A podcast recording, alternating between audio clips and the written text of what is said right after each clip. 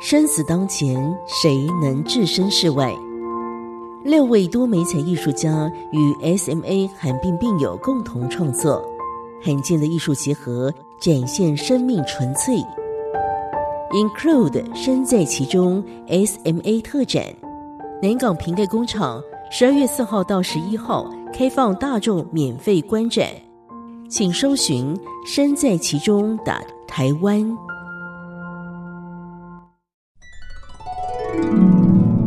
听艺文，点燃你的艺术魂。艺文双响炮。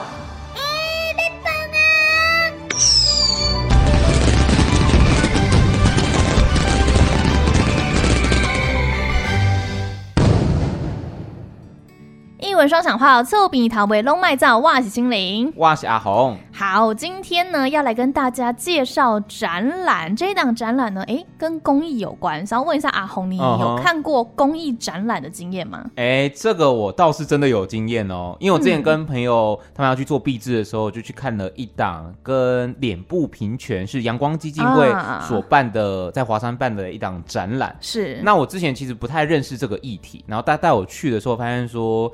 哦，从在这一档展览里面，不只是了解说，呃，我们对于阳光基金会可能平常做的，可能对于烧烫伤的照顾，是，然后还有其他像之前有八仙尘爆嘛，嗯，这一类型的。那其实还有像他提到那一次特特别要讲的是脸部平权，可能是我们平常比较少人知道的议题，但透过一档展览，可以让大家更加了解，不管是基金会的运作，或者是平常呃这些商友们他们怎么样去做复健，以及。最后能够让大家知道说，这档展览的目标宣达的主轴是什么，我觉得这是一件很有意义的事情。对，而且有时候看这个公益展览呢，其实获得到的那种能量，跟我们一般可能看普通的展览的那种感觉会不一样。嗯，你会觉得生命力吧？嗯，然后更何况是呃，可能看到别人很辛苦，然后但他还是撑过来了，对，会让觉得自己。我好像要更要把握自己现在的。凭什么耍废？写下来这句话 memo 下来，我觉得这就是公益展览很重要的重点。所以呢，今天呢要带大家来介绍到这一档展览呢，叫做 Include 身在其中 SMA 特展。好，这个标题就跟你说 SMA，什么是 SMA？什么是 SMA？我还真的不知道，措手不及哦，还在发呆就知道了。到底是什么是 SMA 啊？是 SMA 呢，是一种罕见疾病的名称缩写啊。Oh. 但你能想象说这个罕见疾病的内容要怎么样策划成一档展览吗？我真的不知道哎、欸，所以要听节目啊。Oh. 好像有个重量级的两位来宾哦。没有错，今天呢邀请到的是社团法人台湾生命之窗慈善协会理事长怡杰，你好。嗨，大家好。以及他的姐姐慈英，你好。哎，你们好，大家好。李怡洁，社团法人台湾生命之窗慈善协会理事长，同时也是 SMA 病友的她，深刻的理解病友与家属的绝望与心声，所以透过自己的故事为 SMA 生命权发声。而姐姐李慈英是目前怡洁的主要照顾者，陪伴着妹妹成长，也给予怡洁最大的支持。是今天呢，相信阿红有不一样的体验了。哎，怎么说？一般来讲，我们在录音室里面的话，就是可能之前遇到的的身上朋友都是坐电动轮椅，对，但他们的状态呢，都跟我们一般的呃直立人可能差不多。但因为今天怡姐的状况比较特别一点，我们特别设了一个。专属于她的录音室，是 能够让她能够舒适的访问这样，因为我觉得这样的机会蛮难得的。嗯，当然很多可能我们现在。在讲，然后听众可能不太知道说为什么今天介绍怡洁的来头到底是谁？没错，他到底的故事是什么？为什么要特别设置一个专属于他的录音室呢？是今天呢要来带大家了解到的一个疾病叫做 SMA。好，这个呢怡洁本身也是病友，想要先请怡洁来跟我们讲一下，哎，SMA 是什么样的疾病呢？SMA 它的中文全名其实就是。脊髓性肌肉萎缩症，是，然后也是大家俗称的渐冻症，是。那它是婴幼儿死亡率最高的罕见遗传性疾病，嗯，那它会让我们慢慢的退化，所以我会跟大众很简单的去说明，就是，呃，在没有治疗的情况之下，包括我自己，大部分的病友都会成为有意识的植物人。嗯，对，甚至是没有办法自行呼吸。那这个就是这个疾病带给我们的影响，从生活上，食衣住行，一举一动可能都需要人。专人的二十四小时的照护，嗯嗯，对，所以就是为什么今天我这么大牌的，就是需要，就是尽管的大家斥巨资，有没有？就是特别规划了一个录影棚，嗯、让我们来接受访问，这样对。是，那想要请问一下，就是呃，SMA 这样的疾病，它是在幼儿的时期就会发病吗？还是成年人也会？呃，其实大部分都是会在三岁以前发病。哦，像我的话，大概一岁多就发现这个疾病。是，但是它因为类型的不一样，发病的年龄也会不一样。嗯，越晚发病的病患，他的症状会越轻。嗯，对，那也会有成人才发病的，那他可能就可以跟呃健康的人没有什么太大的。区别可能就是可能行动有点不方便。那想要问一下，因为怡姐刚刚有说到您是在一岁多的时候发病的，那在成长的过程当中，我相信可能诶越大之后会发现说，嗯，自己的行动上面可能会越来越不方便。那想要问一下，你当初就是呃开始懂事之后，你对于自己的病情有什么样的想法吗？其实我是从小就知道自己不一样。那因为我有姐姐跟弟弟。他们都很健康，嗯，所以当然从小就知道自己跟别人不一样，嗯，那肯定心里会有很多比较负面的想法，比如说，呃，为什么他们那么容易都可以做到，嗯，我做不到，就很简单的事情，你反而会有点自责、自卑的心理状态，是，然后可能小朋友都在玩的时候，我要在家里做复健，嗯，我只能看着他们去做，可能他们童年应该有的生活，但我的童年可能就是被。医院一段时间就要进医院，然后做疗程。对，然后其实一路走来，当然会有很多可能大家不了解的状态。尤其我又一直在一般的校园里面嗯长大的，我没有念过所谓的特殊班级，嗯，所以我的同学都很健康，嗯哼，那我就会很努力的，可能花别人十几倍的时间。去跟他们做一样的事情，是尽量让自己生活的跟健康人一样，就不要有所谓的特殊的待遇这样。嗯、所以当然会很辛苦，可是你现在回头看，会觉得那是一个很棒的成长经历。那在生活当中的话，因为讲说呃没有去上特殊学校嘛，嗯、就是在我们一般的求学的路上这样。嗯、那身旁的朋友在跟你的互动上，你有感受到是说呃可能会特别的关照啊，或者是？呃，其实跟一般的相处也没什么两样。其实一开始入学，大家都不认识的情况之下，你会有距离感。嗯哼，就会觉得为什么身边的朋友啊、同学，他不敢靠近你。哦。但是可能过了一两年或者一两个学期，他们就会慢慢的知道说，哎，原来我跟大家没有什么不一样。是。那比较特殊的是在高中时期，嗯，有一个就是我们在毕业之前，有一个同学，他就写信跟我讲。他说他一开始看到我会有点害怕，害怕，嗯，那个害怕是因为不知道或不了解，或者他怕让我受伤，嗯、他不知道怎么跟我相处，对，所以他会跟我保持距离。但是久而久之，他就发现，哎，我跟大家都一样，我也经得起玩笑，对，然后也可以跟大家打闹。所以因为他的事情，我了解到健康的同学是什么想法，嗯，那因为这样，我就会。更积极的去让大家知道，嗯，因为我以前是一个很被动，就是你不跟我讲话，我绝对不会跟你讲话的那种人，啊、对。但因为他那一封信，我就开始去调试自己的状态。因为很多时候我们就会担心说，是不是可能讲的话很冒犯，或者是会让你受伤，或想要帮忙，但不知道怎么帮，却反而造成更多的伤害，就反而就却步，或者说保持一定的距离，就是只能远远的看这样。那很多时候我们。更加了解之后，就彼此互相认识，知道说就，像开始肆无忌惮的冒犯。没有，对，那其实就像就像跟就是完全就变成朋友这样子的打闹相处，没有什么不一样啊。说老实话，对，除非就是除了我们身体健康，嗯，比较需要人家协助，但其实我们的认知能力都是一样的。是，那想要再问一下，就是说，因为你说一岁多发病，当初最刚开始的症状是什么？妈妈有跟你说，哎。那时候为什么会想要带你去看医生？然后你还记得？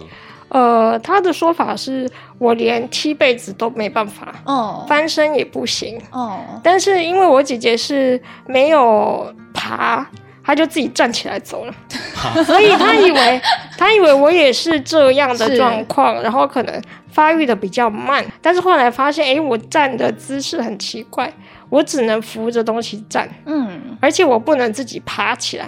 我希望人家把我摆好，就摆拍、摆站这样，而且很容易跌倒。是我甚至连坐着都可能会跌倒。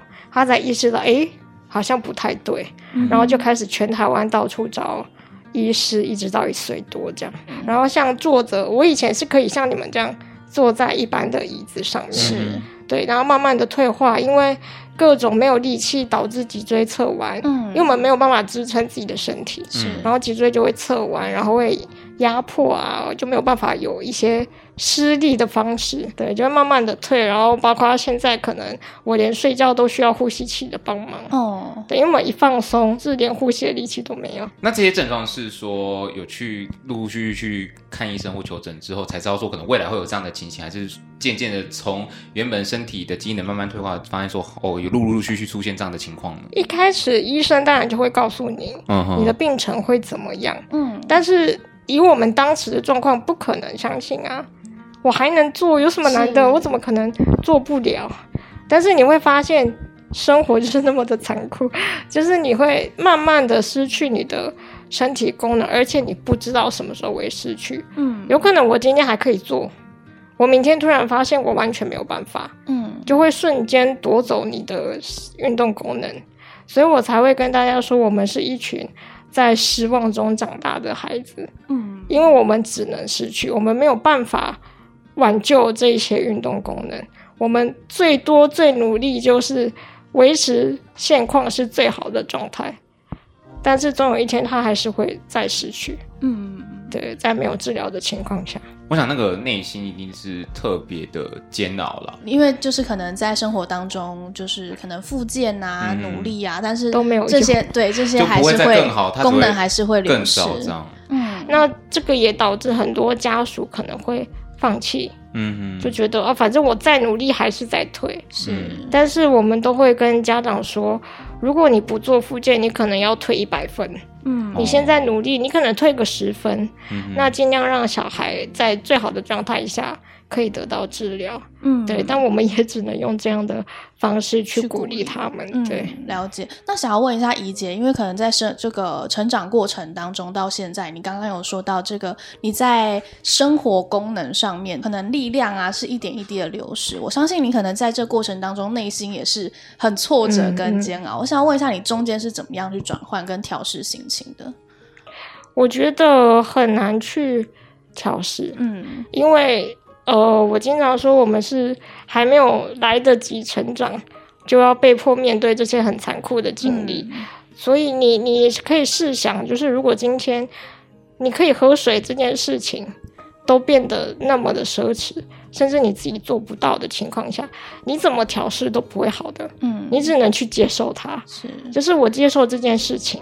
那我再用其他的方式来让我可以做到这件事情，比如说我没有办法写字，嗯哼，那我就用打字的，哦，你只能用这样的方式去转移自己的注意力，对，所以我们现在的状态就是我去想办法做我可以改变的事情，嗯哼，那这些。没有办法做到，没有办法改变的现况，我们就先把它放着。了解。那在这过程当中，因为可能一阶自己的努力之外，我相信旁人就是主要照顾者，他其实也是需要很大的心力的。之前的主要照顾者是妈妈，嗯嗯，那现在主要是姐姐吗？是，我想问一下，因为可能姐姐在呃陪伴怡姐长大的过程当中，会就是知道她的病情，或者是发现说呃妹妹跟自己的状况是不一样的。那你在这个成长过程当中的想法是什么？其实小时候就是不懂事。嗯，那怡姐她刚刚提到说她大概一岁左右发病，所以那时候其实我只有三岁，是，所以 也还是懵懵懂懂。对，那我也不不懂到底发生什么事情。嗯，可是小朋友其实。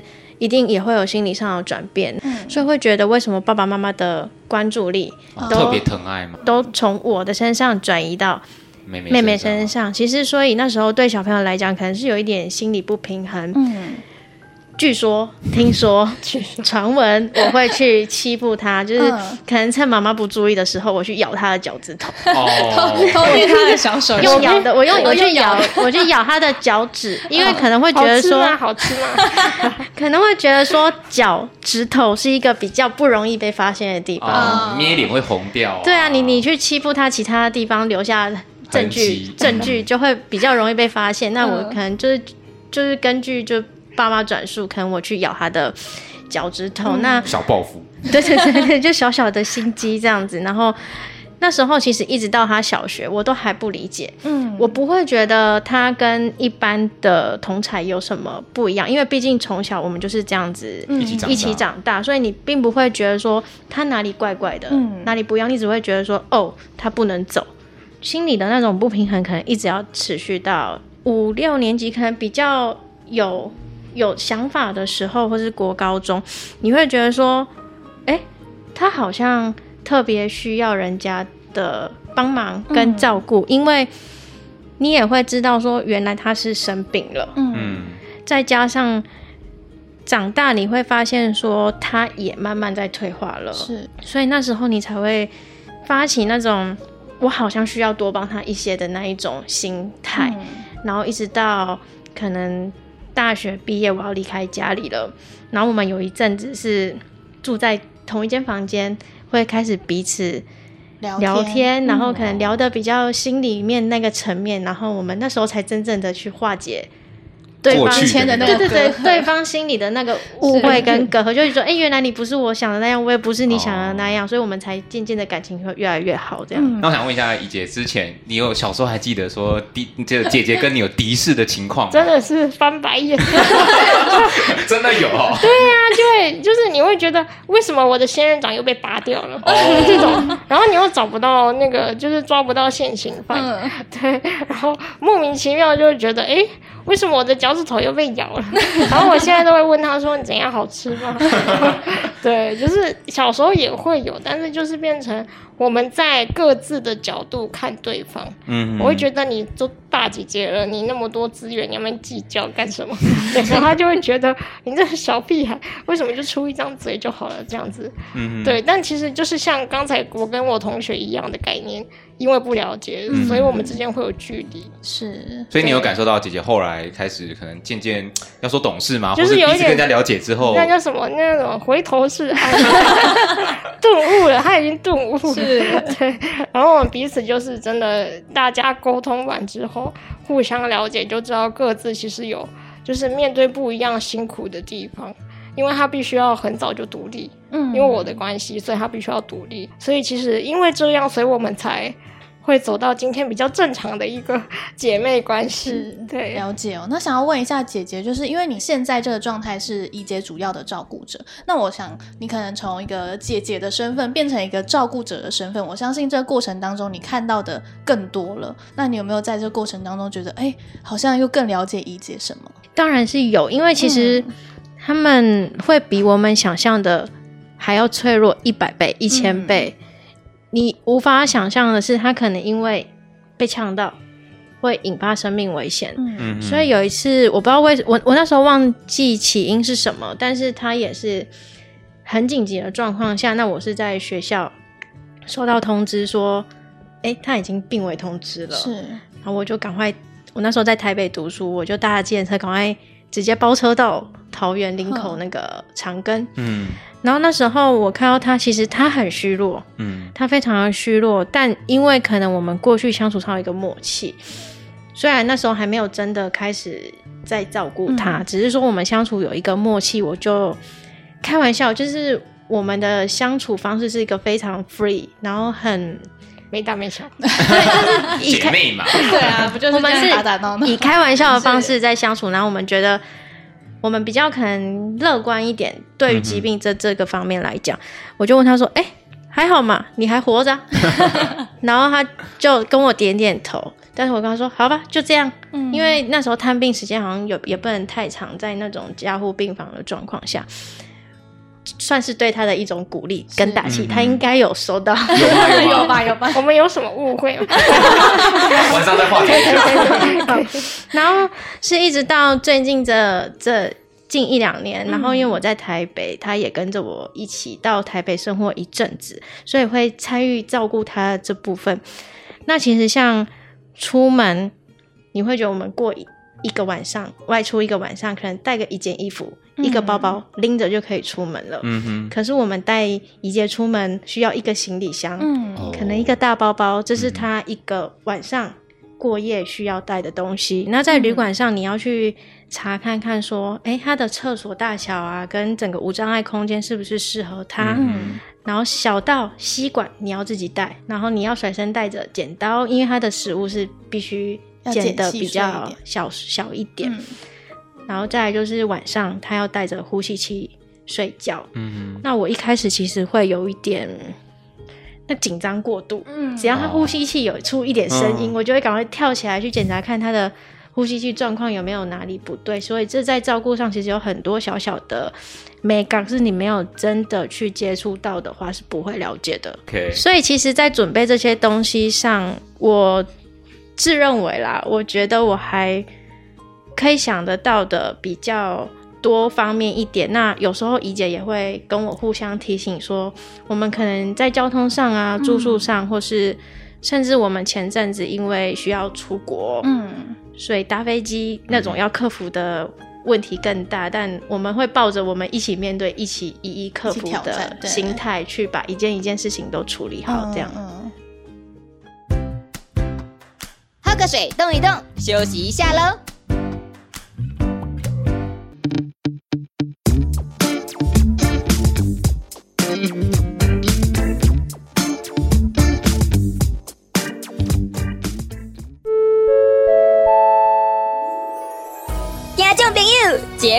开始啦，赶紧倒来了。那想要再问一下怡姐哦，因为其实怡姐刚刚我们也有了解到您的状况了。整个成长的过程当中，不仅是身体上面有非常大的这个呃要克服，那在心理上面也是。那其实怡姐到后来你也有写书啊，甚至是面对媒体去呃分享你自己的故事，来去鼓励更多人。想要问一下，当初是什么样的一个转折，让你想要这么做？我觉得这是很神奇的一件事情，嗯，因为我以前被逼着上台演讲的时候，很挣扎，我没有，我曾经在内心说，我绝对不要把这个当我的职业，哦、就是曾经有这样暗自的告诉自己，没想到现在还是误入歧途。对，那出书这个事情就是很奇妙，就在高中的时候，嗯、有人寄信到学校。那就那么厚的一沓，然后是手写信。那我一开始当然就觉得它是广告，就不想理他。嗯、只是觉得这个广告商蛮有诚意的，就很厚厚的用手写，成本很高。对，然后后来才发现是呃监狱来的信，嗯、然后是一个狱友，他可能。看过我的报道，就是曾经让我很痛苦的那些报道，然后他就醒悟了，然后觉得自己不应该做那么多不好的事情，应该要珍惜时间，然后好好的去努力生活。那因为这封信，我才意识到，哦，原来让我那么痛苦的经历，可以对一个素昧平生的人产生那么大的影响。嗯，那我为什么不把它写下来，分享给更多人？也许会有更多人因为这样有不一样的想法。但我一开始没有设定读者应该要用什么样的心态，嗯，我只是很纯粹的分享，但就是很意外，就是反馈都还不错，对，是然后就一直误入歧途到今天。一开始只有五页啊，大家相信吗？那一本书，对，因为我不想去揭开自己以前的回忆，那些比较痛苦的经历，嗯，但是后来决定要很真诚的分享的时候。就把它变成七万个字，从五页的内容变成七万个字。哇！那在在在写这一本书的过程当中，你花了多久的时间？五年吧，五年。因为那时候是国高中嘛，课业压力最重的时候。嗯哼。对，然后就是断断续续这样。对，所以其实还有蛮久的时间。那在这过程中，姐姐有分享一些什么？可能一些他是小时候的趣事，没有还写在里面的啊。其实很多经历是。家人看到书才知道，嗯，我当时是这样的想法。你藏在心里面很久了是吗？因为我是一个不会跟大家分享比较悲观事情的人，嗯、我只会把开心的那一面告诉大家。可能我像我们去美国，我可能全身都压的都是伤口，我还会告诉大家说，哦，我没事，我很好，嗯、就是尽量跟大家一样。对，所以我记得我爸看到那本书的初稿，他还写讯写讯息跟我说，我从来都不知道你经历过这些事情。嗯、对，就是甚至是我父母啊，很亲近的人，他们也是看到之后才会很讶异，说，哦，原来你当时是这样的想法。对，因为大家觉得小屁孩嘛，一二年级小孩懂什么？嗯，对。但没想到我那时候就可能会想到说，我、哦、万一以后我的运动功能都没了，嗯，我要怎么独立生活？嗯，就是我觉得这个是很特别的一个分享，不只是对大众，嗯，也是对我的家人跟对自己的一个礼物吧。嗯，姐姐呢？姐姐，你那时候看到妹妹出了这、这个书的内容，你看完之后，你有什么想法？或是像爸爸一样，可能有。有给他一些回馈，对，不知道的地方。我说实话，他输出到现在，我没有认真的从头看到尾，没有，因为因为我帮他校稿，我有帮他 就是校稿，嗯，所以在校稿的过程中，我看了不下百次哦。但是你可能重点都在看有没有哪里有错字，对，但是排版 没有，但是其实你也会也会看到一些小小故事，或是一些小时候发生的事情，是真的完全不知道。因为可能那时候我也在读书，在学校，在专心在课业上，嗯，你不会知道说原来，以我们现在已经三十岁了，你回去看他当时十几岁甚至不到十岁小朋友得承受的那一种心理的压力跟痛苦，就如同怡杰刚刚所说的，他们会是个有意识的植物人，嗯，他知道他身体在退化，他也知道他现在身体有非常不舒服的地方。可是他说出来，我们没办法理解他，我们也没办法跟他感同身受。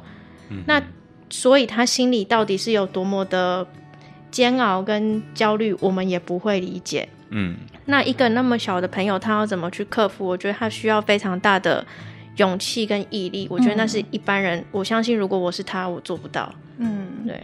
那在就是你刚刚有说，可能呃，从这个一杰的书里面，你也知道说，哎，以前很多他自己发生的事情，你不晓得。嗯。那有没有是在书里面你印象最深刻的呢？可能复健对他身体上带来的痛。嗯，请大家去想象，我们今天如果不小心小拇指去踢到左脚，嗯，那会有多痛？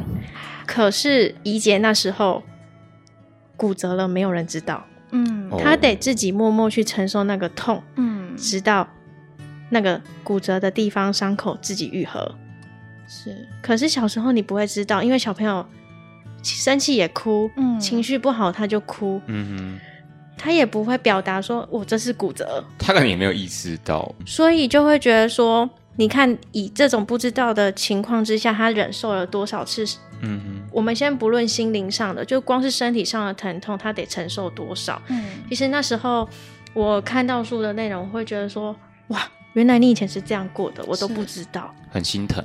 对，那你们在就是怡姐，你把书出完了之后，那姐姐你也看完之后，你有在跟怡姐有在？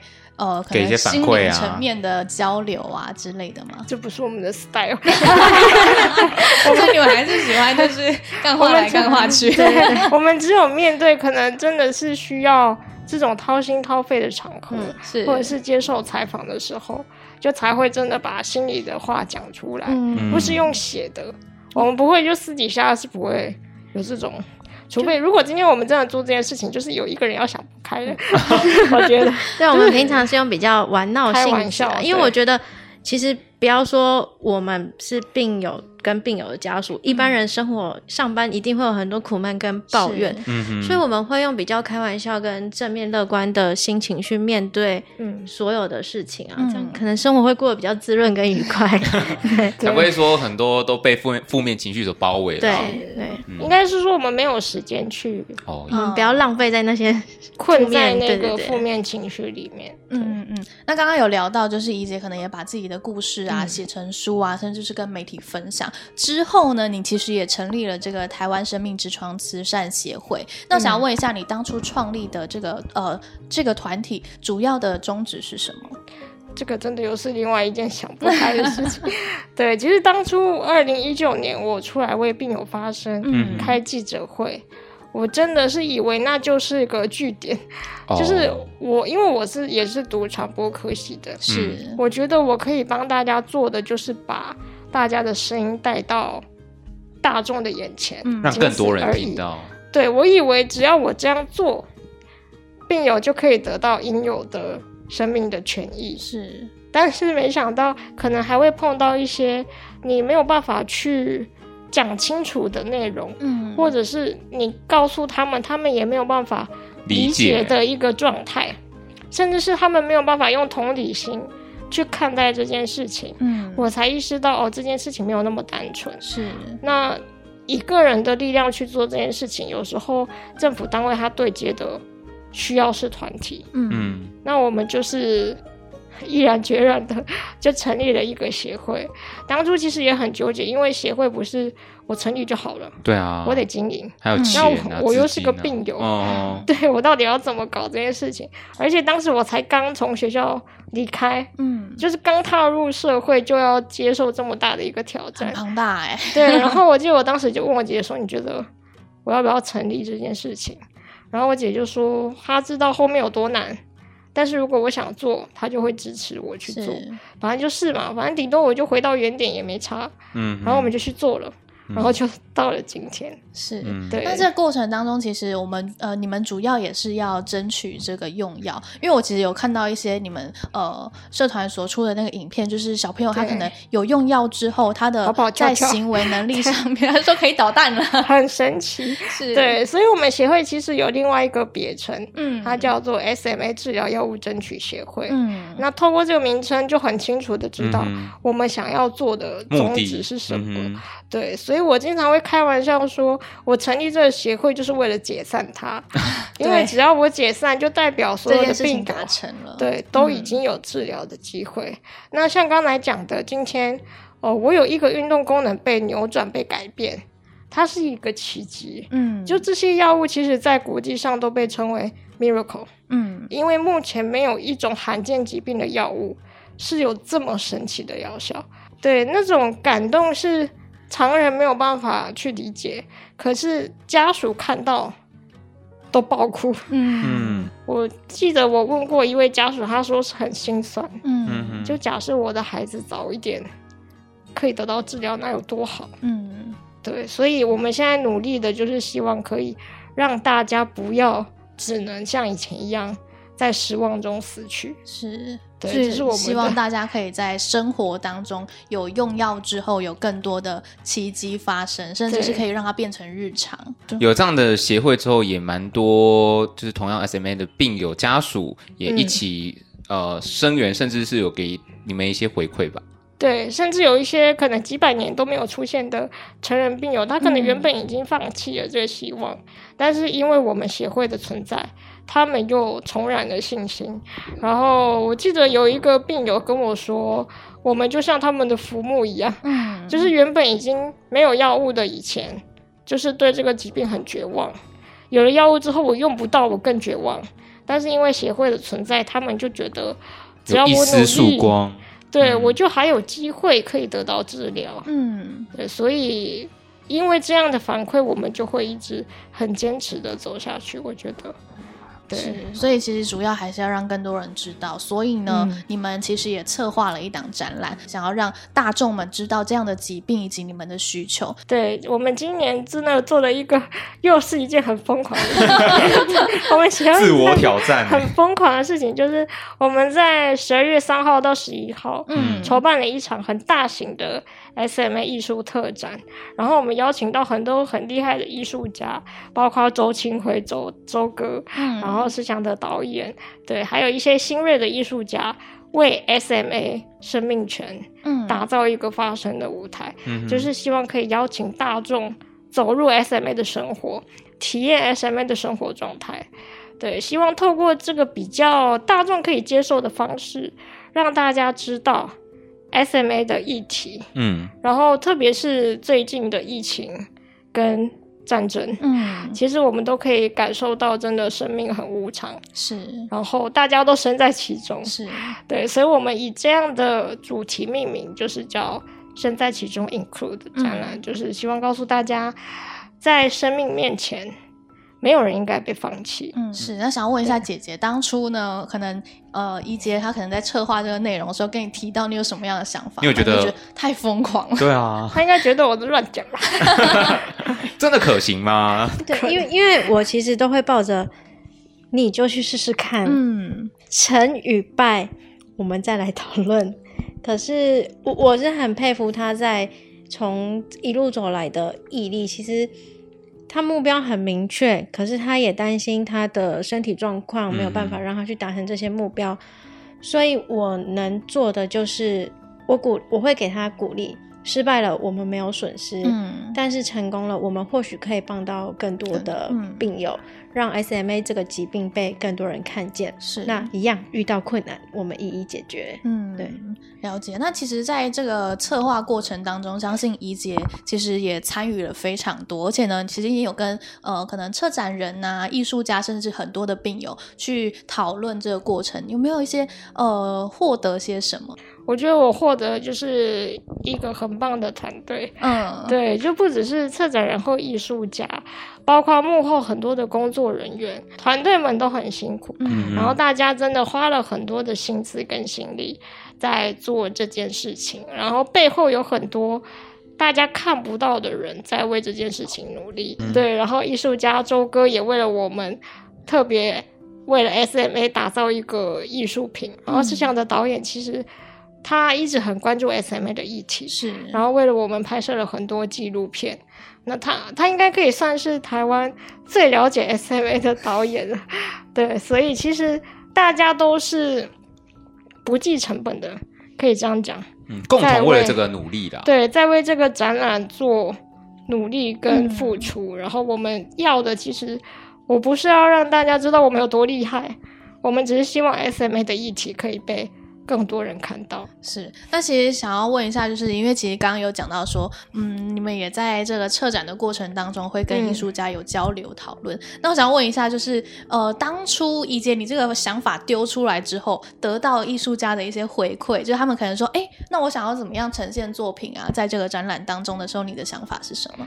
其实我们一开始告诉认识的艺术家这件事情。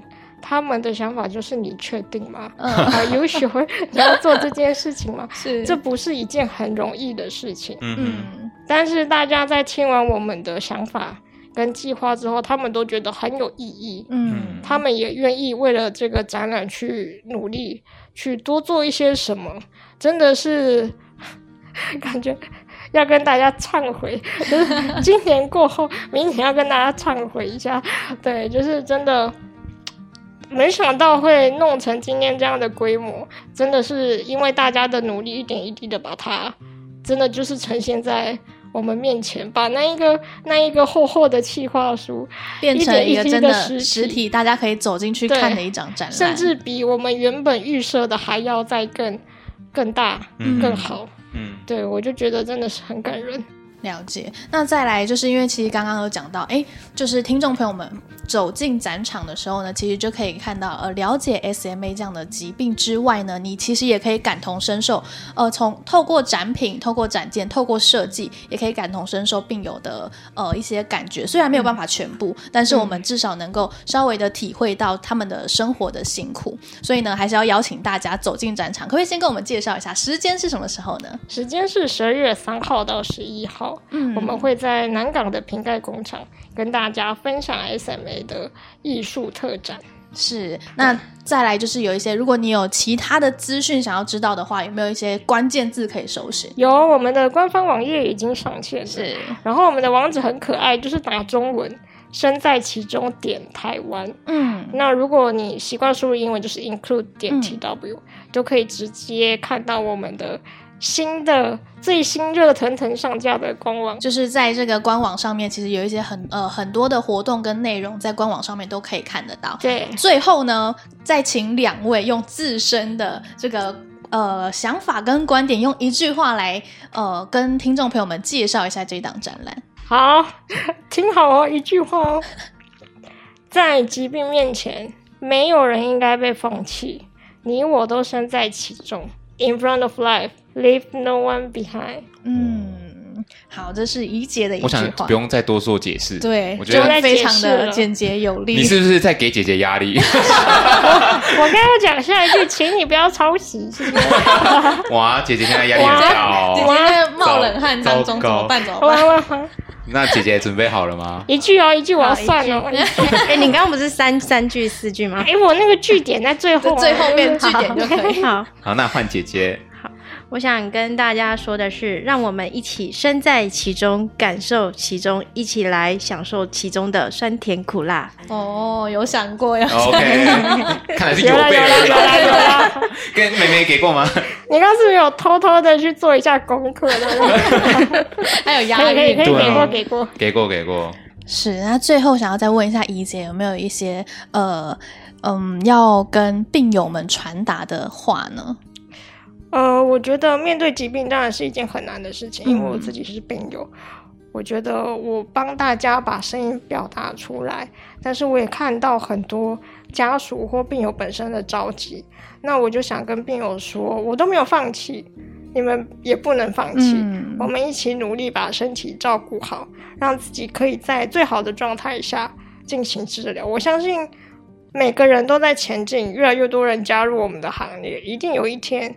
可以帮大家扭转生命的，也希望可以透过这一档 Include 身在其中的特展，可以让大家更加了解 SMA 它的状况以及它目前遇到的困境，那希望给大家一起为这个议题共同发声啦。对，嗯、邀请大家跟我们一起为 SMA 生命权打造发声的舞台。所以呢，希望民众哦可以找时间走进展场，因为这个其实展场的内容非常的丰富。嗯哼，多丰富。比如说，像是有刚刚讲到的，哎，有这个影音专区，吼、哦，这个地方就是专门播影片啊、纪录片啊、嗯、等等之类的，甚至呢，还有一些艺术家的作品。除了艺术家作品之外，还有病友的作品墙、创作墙，我觉得非常，就像你刚刚讲的，非常有生命力的一个展览。我觉得也透过病友他们自己的创作，可以让大家更加了解他们的。我觉得就是那个生命力啦。嗯，所以呢，哎，就会想说这个时间到什么时候呢？哈，是从十二月三号，但三号要特别注意是有邀请卡才能入场。所以呢，一般民众哦是从十二月四号可以进场，那到十二月十一号就这一个礼拜的时间，